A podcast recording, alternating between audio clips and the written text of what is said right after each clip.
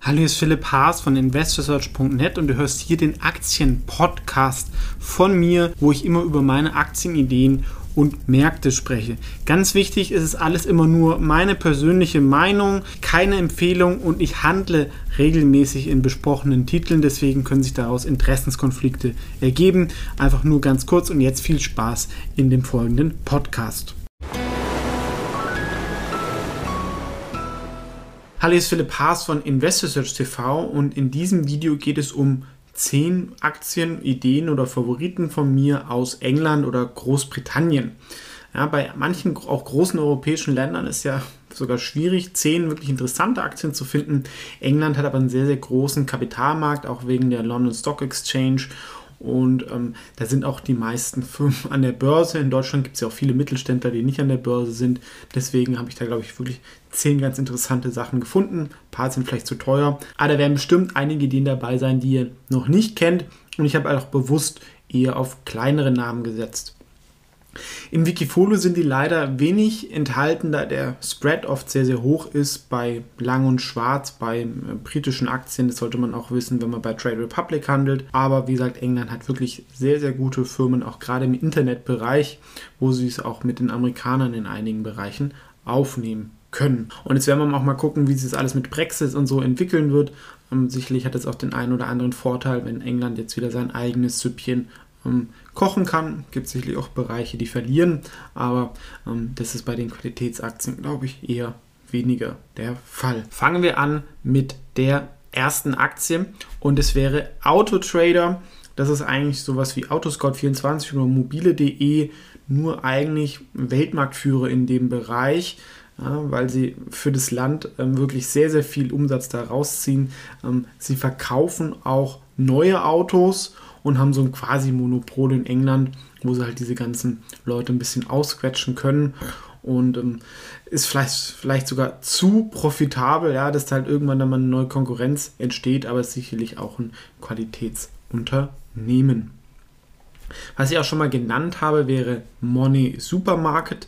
Das ist das Vorbild für Check24. Also die gab es zuerst. Die haben diesen Markt von Vergleich von Versicherungen, Finanzprodukten online eigentlich erfunden und das ist natürlich eine Gelddruckmaschine. Ja? Weil der Kunde hat einen Beratungsbedarf, er kriegt einen Mehrwert, dass er da die Preise vergleichen kann oder das Angebot. Auf der anderen Seite kriegen die Firmen müssen über ihre Werbung nur zahlen, wenn sie halt wirklich einen Kunden bekommen und wenn sie sagen, ein Kunde ist hier 200 Euro wert, dann können sie halt auch gerne 60 Euro für einen neuen Kunden ausgeben. Haben auch sowas wie Money Saving Expert gekauft, was sowas ähnliches ist wie Finanztipp De bei uns. Und ich glaube, sie haben auch noch viel Potenzial, das ganze Thema Fintech noch besser anzugehen, ähm, auch mit Baufinanzierung und so. Da haben sie auch viele Sachen ein bisschen liegen gelassen.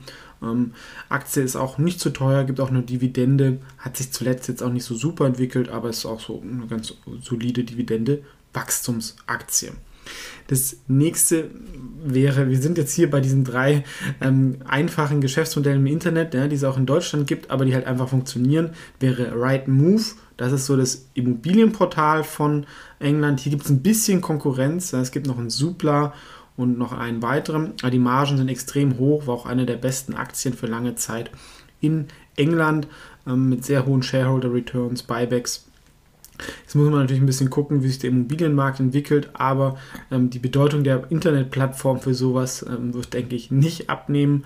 Ähm, ist halt immer die Frage, was man gewillt ist, dafür zu bezahlen. Aber auch die Bewertung von Scout24 ist ja schon durch die Decke geschossen. Wäre sicherlich auch ein Watchlisten wert, wegen auch seiner hohen Qualität für diesen Unternehmen. Das ist mal was anderes als Internetmarktplätze. Ähm, das wäre nämlich Bufor Kapital. Die sind eine der Weltmarktführer bei der Finanzierung von Prozessen. Ja, es gibt ja irgendwelche großen Schadenersatzprozesse, wo dann Leute gegen Firmen klagen oder andere Sachen. Und das kostet ja erstmal Geld. Und ähm, die Anwälte gehen da in Vorleistung und sie wissen ganz genau, ähm, von Privatleuten ist es oft schwierig einzuholen. Deswegen die finanzieren das ähm, der Vorteil ist halt komplett unkorreliert mit der wirtschaftlichen Entwicklung, denn, sage ich mal, diese Gerichtsprozesse haben damit nichts zu tun.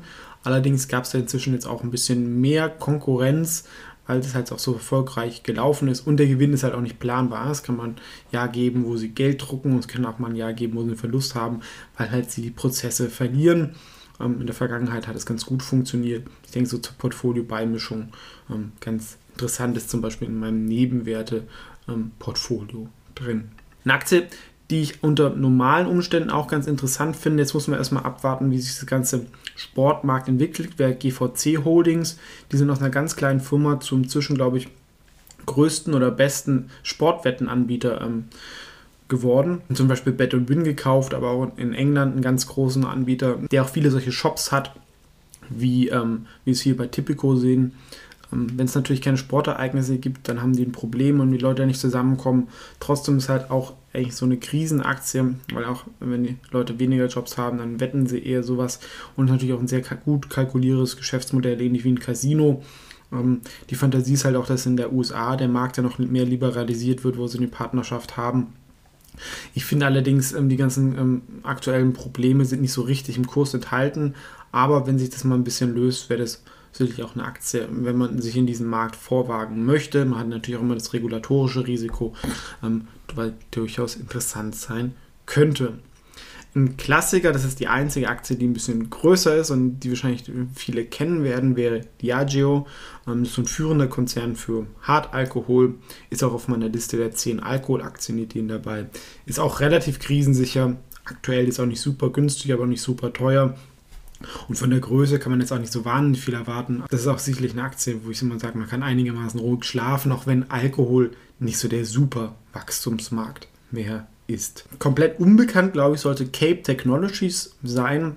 Das ist ein kleines IT-Sicherheitsunternehmen mit Fokus auf so VPN und Encryption. Und wir sehen hier diesen PIA, Private Internet Access. Also, wenn ihr irgendwie Netflix aus den USA schauen wollt, dann braucht ihr so ein VPN oder in anderen Ländern, weiß ich nicht, was die Leute dann irgendwie schauen wollen. Kann durchaus, glaube ich, ein Wachstumsmarkt sein, wenn der Staat immer restriktiver wird, welche Sachen er blockt. Und sind da einer der großen Anbieter, haben auch ein paar Sachen zugekauft, ist so ein bisschen eine Blackbox, aber es ist eine kleine Firma. Und IT-Sicherheit ähm, ist ja ganz gut gelaufen, die Firma noch nicht so wahnsinnig. Ich habe da mal eine Mini-Beobachtungsposition, ohne dass ich jetzt super gut ähm, mich mit dem ähm, Produkt auskenne. Also wenn es jemand kennt, auch gerne kommentieren. Ähm, aber ist eigentlich auch was, ähm, was glaube ich, ähm, auch sich sehr gut entwickeln könnte. Aber es ist ein bisschen eine riskante Aktie, wo halt, wenn so ein Zukauf da mal einschlägt oder die, die Plan von denen, dass sie das alles integrieren und sie so als IT-Sicherheitsunternehmen wahrgenommen werden, glaube ich, in der USA wäre die Bewertung höher. Aber wie gesagt, muss man abwarten. Das gleiche gilt auch bei On the Beach. Die leiden natürlich auch aktuell massiv. Ja? Keiner fliegt mehr in den Urlaub, weil das ist so ein Online-Reisebüro. Also ein bisschen wie Holiday Check, allerdings weniger die Bewertungen, sondern hier steht halt die Buchung im Vordergrund, was ja immer so ein bisschen das Problem bei Holiday Check war.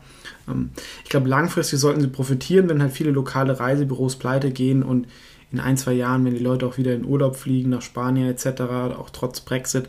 Trotzdem hast du natürlich hier viel Unsicherheit ähm, und da sollte man vielleicht auch ein bisschen abwarten aber ist, denke ich, auf jeden Fall eine langfristige gute Aktie, wo man halt das aktuelle Thema beobachten muss. Was ich sehr interessant finde, die sich auch wahnsinnig gut entwickelt hat, glaube ich, plus 2000 Prozent, wäre YouGov. Die waren mal was relativ langweilig, das ist so ein Marktforschungsinstitut, aber sie haben halt da eigentlich so ein Daten- oder ein Cloud-Thema gemacht. Also wenn ich jetzt zum Beispiel ein Hersteller von Hundenahrung bin, kann ich für 500 Euro da eine Umfrage an ähm, Hundeliebhaber sofort erstellen, kriege innerhalb von einer Woche eine Antwort.